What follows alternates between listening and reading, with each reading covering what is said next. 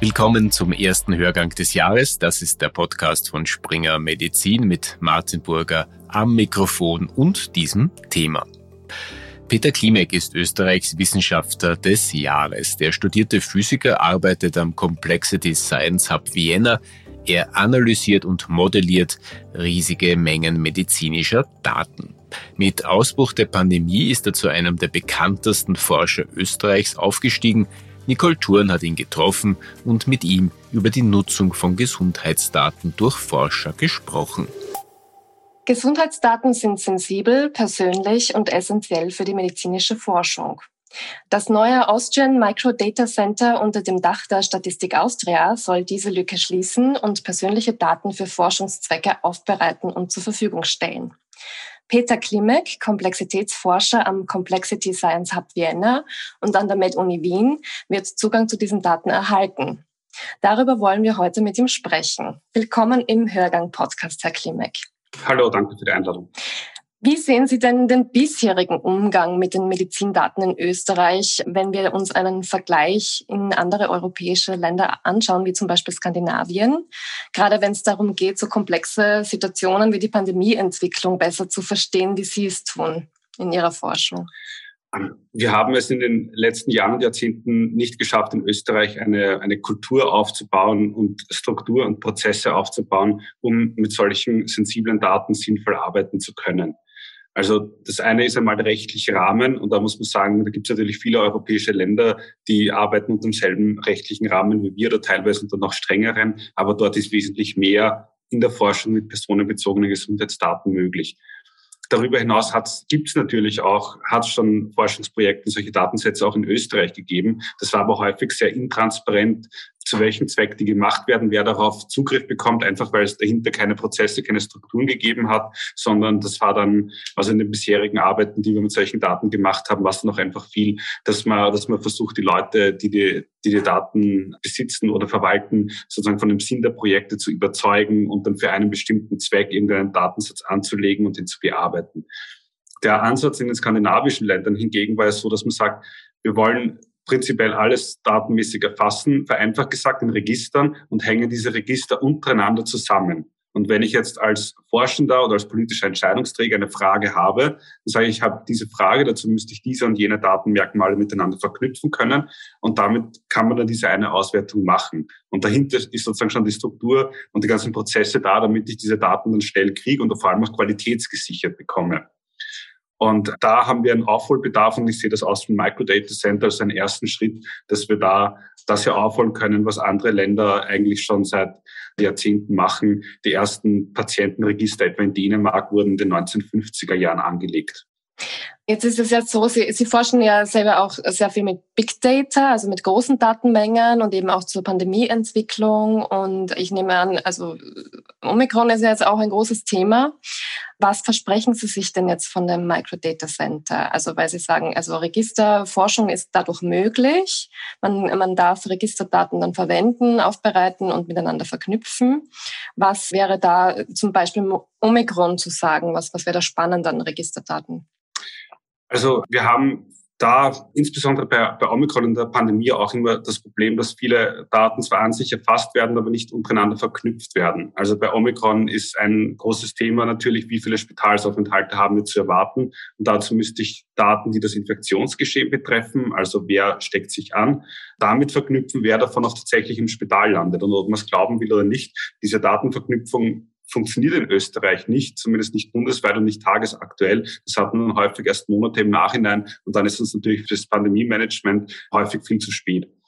Und das heißt, hier ist, stellt sich auch wieder nicht nur die Frage der Datenverfügbarkeit und des Zugangs, sondern auch die verknüpfen zu können. Und dann haben wir das besondere Problem im, im Gesundheitssystem insgesamt, aber auch im, in der Pandemiebekämpfung im Speziellen, dass wir halt mit einem sehr fragmentierten System in Österreich zu tun haben, wo dann die Daten teilweise bei unterschiedlichen Trägern in unterschiedlichen Bundesländern oder beim Bund oder bei anderen Institutionen liegen. Und diese müssten sich sozusagen auf gemeinsame Spielregeln, auf eine gemeinsame Vorgehensweise einigen, um diese Daten zusammenzuführen zusammenzuführen und zu verknüpfen. Und diesen Vorgang stehen dann häufig Partikularinteressen im Wege.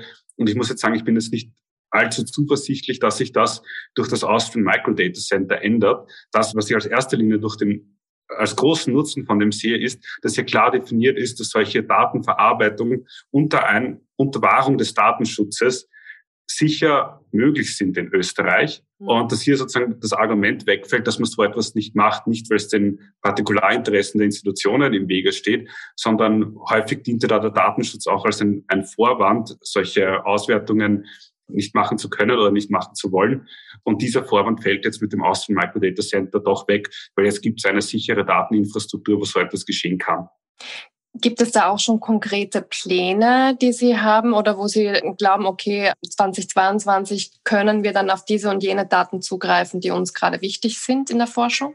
Also wir sind natürlich in, in ständigen Austausch mit unterschiedlichen Behörden, Institutionen, was für, was für Daten für welche Fragestellungen vielleicht vorhanden wären oder, oder zu bekommen werden. Also da und, und wo natürlich auch beiderseitiges Interesse steht, das zu bearbeiten. Also das ist der, ja, insofern ist da der Prozess jetzt nicht anders, als es davor war. Gerade was jetzt etwa Verknüpfung mit sozioökonomischen Merkmalen belangt von unterschiedlichen Datensätzen, da würde ich mir hoffen, dass das über das Austrian Microdata Center jetzt besser und schneller geht, dass wir da bestimmte Risikogruppen schneller identifizieren können. Ich denke, ein ganz wichtiges Thema für die Zukunft wird auch in der in der pharmazeutischen Forschung da auf Basis von Beobachtungs-, auf Basis von Registerdaten besser monitoren zu können, wie es jetzt mit der Medikamentensicherheit ausschaut, mit der Medikamentenwirksamkeit ausschaut, jetzt nach der Zulassung sozusagen in der Bevölkerung tatsächlich beobachtet. Und hier gibt es jetzt auch einen gewissen Sinneswandel in vielen Agenturen, dass man erkennt, dass man etwa auch bei klinischen Studien dann einfach Teile der Studie, etwa Kontrollgruppen oder Placebo-Gruppen sozusagen auch synthetisch in Beobachtungsdaten machen können und damit auch klinische Studien viel ähm, ja einfach günstiger und schneller durchführen kann. Und ich, ich denke, hier beginnen viele gerade erst zu verstehen, was für ein Potenzial hier mit solchen Daten vorliegt. Und ich hoffe, dass das auch von der Politik und von den Institutionen in Österreich gesehen wird, damit wir hier ja nicht ins Hintertreffen geraten, sondern auch hier in der pharmazeutischen Forschung, aber insgesamt auch in der Gesundheitssystemforschung hier das Potenzial dieser Daten, die wir haben, zu heben beginnen und damit halt sowohl dem Forschungsstandort wie dem Wirtschaftsstandort wie dem, ja, dem auch dem Gesundheitssystem insgesamt in Österreich helfen können. Jetzt gibt es äh, ja nicht nur Befürworter und Menschen und Institutionen, die da Potenzial sehen, sondern es gibt auch vor allem Datenschützer, die das sehr stark kritisieren und auch befürchten, dass es zu Datenmissbrauch oder zu Datenlecks kommen kann, was dann weitreichende Auswirkungen haben könnte. Wie ordnen Sie diese Bedenken in Sachen Datenschutz ein? Es ist ganz klar, dass Gesundheitsdaten, personenbezogene Gesundheitsdaten, dass das hochsensible Informationen sind und besonders schützenswerte Daten sind. Und das ist der Hintergrund bei, bei all diesen Auswertungen. Es gibt da, es, natürlich besteht da ein Risiko, bestehen Kosten bei solchen Auswertungen und man muss immer glaubhaft machen können, dass der Zweck der Datennutzung dieses Risiko sozusagen überwiegt.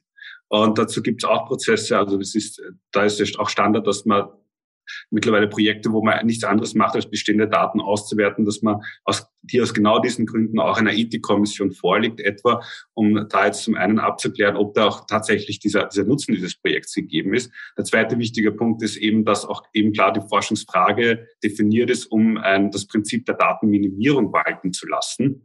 Das heißt, dass man jetzt nicht mehr Daten dann am Ende des Tages zur Verfügung kriegt, als man es braucht, um die vordefinierte Frage zu beantworten. Und dazu brauche ich ein sauberes Studienprotokoll und etc. etc., was man aus der klinischen Forschung eh kennt. Und der letzte Punkt ist das natürlich, dass es bleibt natürlich immer ein Restrisiko, aber das ist jetzt nichts Außergewöhnliches. Das sind alles Sachen, die kann man mit technischen und oder rechtlichen Maßnahmen regeln. Technisch haben wir schon kurz angesprochen, da geht es darum, dass man sichere Recheninfrastruktur hat. Und die gibt es jetzt zum Beispiel mit dem Austrian Microdata Center, aber auch mit anderen vergleichbaren äh, Initiativen, die es auch in Österreich gibt. Mhm. Und für das Rechtliche ist es jetzt auch nichts anderes, als wenn ich ins, ins Auto steige, dann könnte ich auch mit Vollgas durch die Innenstadt fahren und dabei Leute gefährden. Aber, aber natürlich haben wir, hält man sich dran und wir als Datenwissenschaftler bilden natürlich auch unsere Studentinnen und Studenten und alle bei uns entsprechend aus, dass die einen sicheren Umgang mit Daten pflegen. Und damit ist auch dieses Risiko, was durch die Verarbeitung entsteht, kann man das natürlich nicht ausschließen, aber man kann es minimieren. Und der Punkt ist einfach die Abwägung dahinter, unter welchen Bedingungen kann man mit solchen Daten arbeiten und damit einen Mehrwert erzielen. Und wie gesagt, der rechtliche Rahmen gibt da eigentlich viel mehr vor, als wir momentan in Österreich ausnutzen. Also es ist im Grunde dann auch eine Frage der Umsetzung, der guten Umsetzung. Herr Klimek, vielen, vielen Dank fürs Gespräch. Ja, sehr gerne. Sie hörten ein Interview mit Peter Klimek. Die Fragen stellte Nicole Thurn. Klimek hat vor kurzem die Auszeichnung Wissenschaftler des Jahres 2021 erhalten. Dieser Preis wird jedes Jahr vom Club der Wissenschafts- und Bildungsjournalisten vergeben für exzellente Forschung und für das Bemühen, die eigene Arbeit einer breiten Öffentlichkeit verständlich zu machen. Ich darf mich jetzt im Namen des gesamten Hörgang-Teams von Ihnen verabschieden und freue mich auf ein Wiederhören in der kommenden Woche.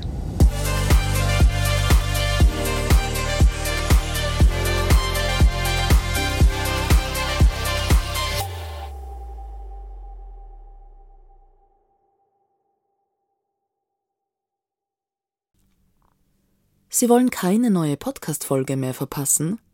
Dann abonnieren Sie am besten gleich unseren Newsletter. Den Link zur Anmeldung finden Sie in der Folgenbeschreibung.